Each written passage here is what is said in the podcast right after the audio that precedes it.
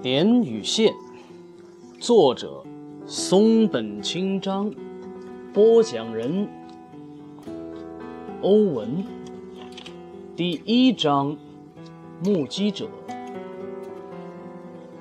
一月十三日晚，安田陈郎在东京赤坂的和氏饭店小雪款待一位客人。客人的真实身份是日本政府某部的司长安田陈郎的安田商会，经营机械工具，近几年发展的不错。外间传言是因为官方订货多，商会才得以迅猛发展。因此，这类身份的客人，他往往带到小雪来招待。安田常常用得着这家店，这一带小雪算不上一流，但正因为如此，钱包也不至于太亏。而且女招待个个出色，并不丢宴请人的面子。安田是这里的老顾客，出手大方，自不言怠。用他的话说，敢于花钱是他的资本。不过，无论和女招待有多熟，安田都不会透露自己款待客人的身份。眼下，去年秋天爆出某部贪腐案尚未了结。据说还有不少曾打过交道的商人牵涉其中。报纸上说，现在调查仍局限在内部的小人物，明年春天将会涉及其高层。处在这种敏感时期，安田为客人着想，便更加小心谨慎。即便是露面七八次的客人，女招待们也只用 K 先生、U 先生来称呼。对他们的来历一无所知，不过安田带来的客人十有八九是政府官员，女招待们心里是明白的。店方对于客人的身份并不在意，花钱的是安田，小雪把他们招呼好了就行了。安田陈郎处于不惑之年，额头宽阔，鼻梁高直，肤色略黑，浓眉有如描画过一般。目光温和友善，他为人成熟老练，颇得女招待的好评。不过安田似乎没有因此对谁动过邪念，对他们都一视同仁，亲切和蔼。接待他的女招待中，第一个当班的是阿石。店里的客人与女招待似乎两人的关系仅仅止步于此，并没有再进一步发展的意思。阿石二十六岁。人长得漂亮，皮肤白皙，看上去比实际年龄要年轻四岁左右。黑亮的大眼睛给客人留下深刻的印象。客人与他说话时，他那脸带笑容，看人时眼珠往上翻的模样，总是让对方隐俊不禁。这是他颇为自得的小把戏。阿石瓜子脸，唇与下颚的距离。窄，侧面很好看。有这样的资本，自然有客人打他的主意。这里的女招待都不住店，下午四点左右，晚上十一点返家。于是便有人等他下班，约他到新桥站的大门附近见面。因为是客人相邀，不便断然拒绝。阿石总是随口应着数次，却数次爽约。用他的话来说，就是希望对方明白他的态度。他自己脑子转不过来，还发火。前一阵子来吃饭，掐得我好痛啊！阿石坐着掀起和服，让大家看看他的膝盖，白皙的皮肤上一块淡淡的淤青，有点充血了。自讨苦吃了吧？是你让他抱有太多的幻想了。安田陈郎品着酒，笑道：“安田的话很不见外，可见他与女招待们的关系之熟。说来，安田先生从不纠缠我们。”女招待八重子说道：“纠缠也没有用，反正是徒劳的。”喂，怎么能这样说呢？我可知道呢。金子趁机起哄：“哎，别说的太离谱啊！不能乱讲啊，阿金。”阿石说话了：“这里的女招待都迷上了安田先生，可他就是不屑一顾。阿金，你趁早死了这条心吧。”哎呦，金子露出了大牙。实际上，正如阿石所说，在小雪工作的女招待，多少都对安田抱有好感。如果他肯追求，对方也许真的会考虑。安田的模样和为人的确有女人缘。那天晚上，安田把客人某部官员送走后，返回席间，又轻松地喝了一轮。他突然出言相邀：“怎么样，各位，明天请你们吃饭好吗？”在场的八重子和父子二话不说，兴高采烈地答应了。哎呀，阿石不在呢，把阿石也叫上。父子环视席间，说道：“阿石因事外出了，没事，就你们俩就行。阿石下次再请吧。太多人去，这里走空了也不好。的确是这样，女招待们必须四点就待在店里，请吃饭迟到是肯定的。三人都这样，肯定不行。那……”那就明天三点半，二位到乐厅的来邦咖啡馆来找我吧。”安田笑眯眯地说。第二天，也就是十四号下午三点，当父子来到来邦时，安田已在店里点了咖啡。来了，安田说道，指指前面的位子，在这种。在这种地方与店里见惯的客人相会，感觉有些郑重。父子浩然坐下。八重子还没到吗？快到了吧？安田笑眯眯地吩咐上咖啡。不到五分钟，八重子略带尴尬地进来了。周围多是成双成对的情侣，他们的和服装束显得格外扎眼，让人一看就知道他们的职业。想吃什么？西餐、天妇罗、鳗鱼还是中国菜？安田罗列了一番。西餐吧，二人一齐回答道。看来日本菜他们在店里已经吃腻了。出了莱邦，三人向银座渡去。这个时间段去银座的人并不多，天气不错，但风凉飕飕的。三人由违章厅向松板屋方向走去。和两周前的热闹的年末不同，此时的银座显得颇为冷清。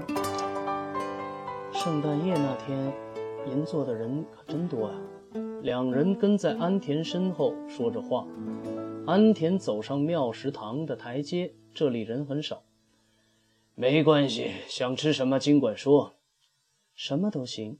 八重子和父子先客气了一番，随即翻着菜谱开始商量起来。他们总是犹豫不决。安田悄悄看了一眼手表，八重子眼尖看见了。咦，安田先生，有事要忙吗？他转过脸，哪里不忙，就是傍晚有事要去镰仓。安田十指交叉，双手抵在桌面。哦，不好意思，父子，我们快点定下来。就这样，他们终于决定了菜式。从开始喝汤到吃完主菜，花了很长一段时间。三人漫无边际地聊着，安田颇为高兴。上水果的时候，他又看了一眼手表。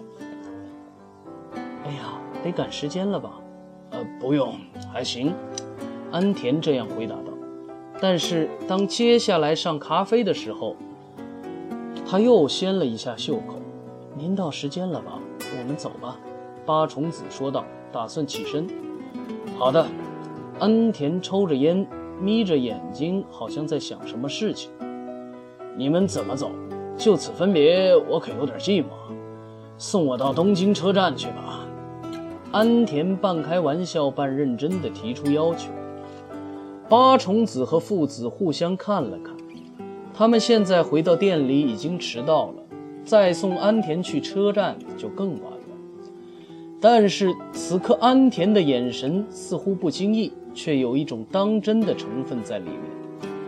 两人心想，安田先生真的很寂寞，而且刚才吃完饭就毫无保留地拒绝他的要求，似乎也有些不妥。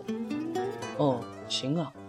首先下出决心做出回应的是父子，我去打个电话和店里说一声，我们晚点回去。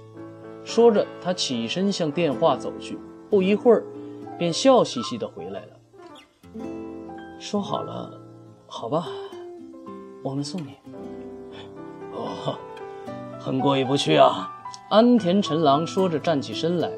这时他又看了一下手表，两人心想：他可真爱看表啊。您坐几点的电车？八重子问。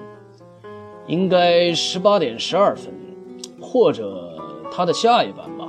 现在是十七点三十五分，走过去正好。安田一边说一边匆忙地付账。他们乘车只用五分钟便来到了车站，在车上，安田向两人致歉：“真是不好意思啊。”八重子和父子都回应道：“哪里？”安田先生，要是连这点儿都做不到，我们应该不好意思。对呀，说的可不是吗？到了车站，安田买了车票，并将站台票递予两人。前往镰仓的横须贺线由十三号站台发车，大殿中的指针尚未指到十八点。这可好了，赶得上十八点十二分的车了。安田说道。十三号线上没有电车进站，安田站在月台上张望着南侧的月台。南侧是十四号线和十五号线长途列车始发和抵达的月台。此刻，十五号线上的列车正在等待发车，一旁的十三号线、十四号线都没有列车进站，因此从十三号线的月台便能望见十五号线的列车。那是前往九州博多的特快列车“陈风号”，安田告诉八重子和父子。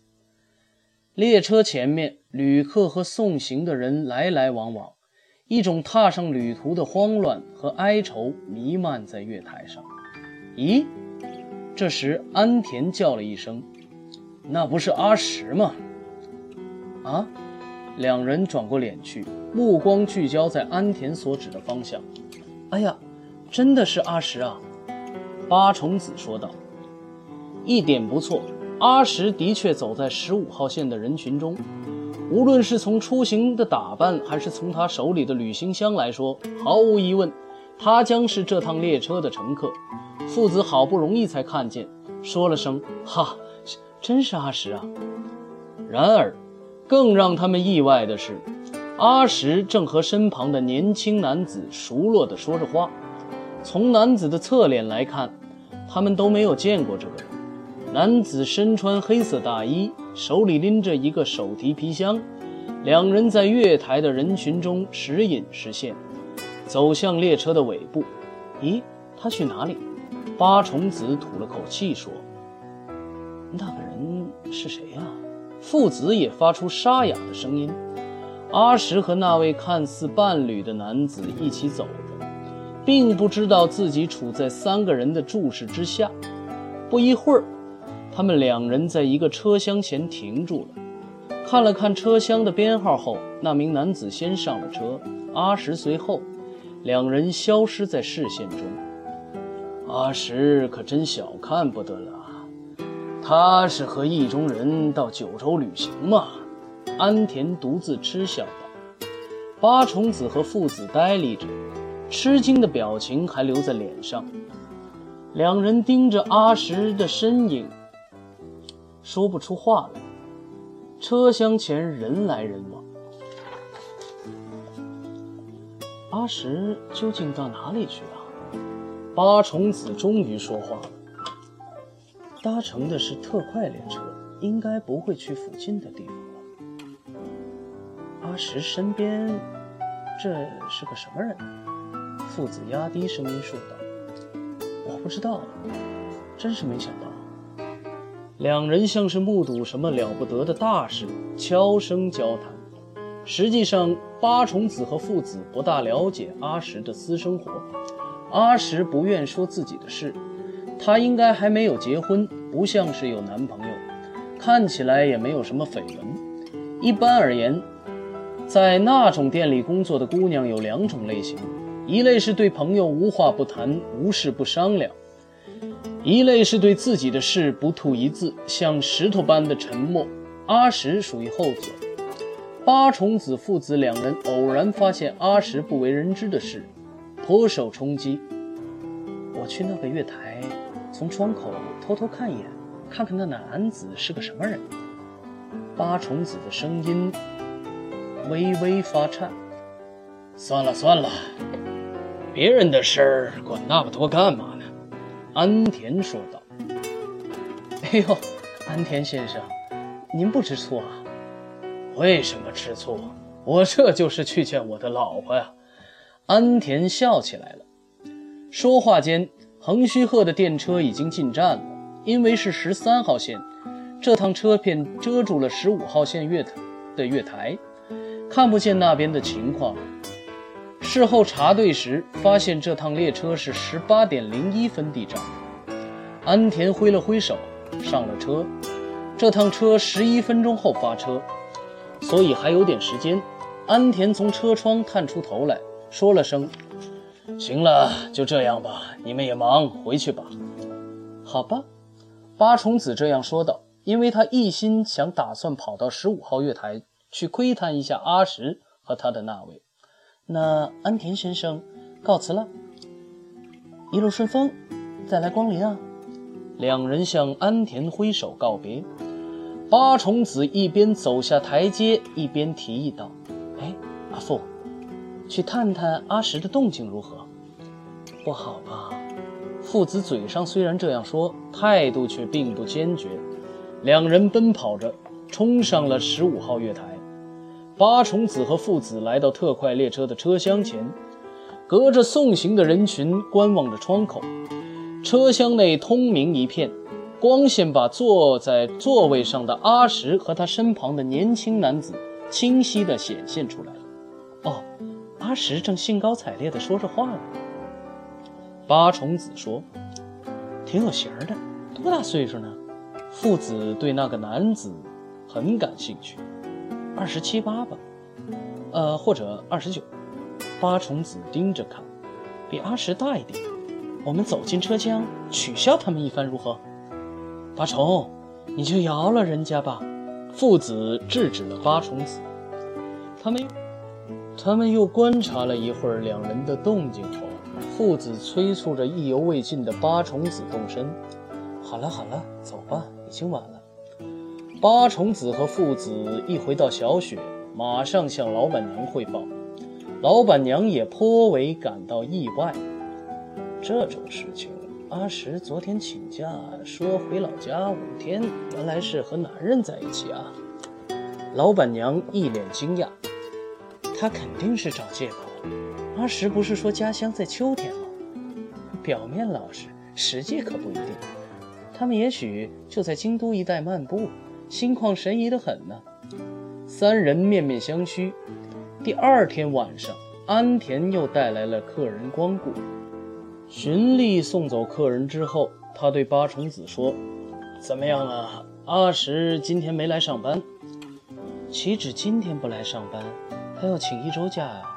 八重子愤愤地说：“呵，那他是和那男人新婚旅行去了。”安田边放下酒杯边说：“对呀，真拿他没办法。用不着生气。”你们不也可以如法炮制吗？我哪有这等好命？要不安田先生，您带我们走？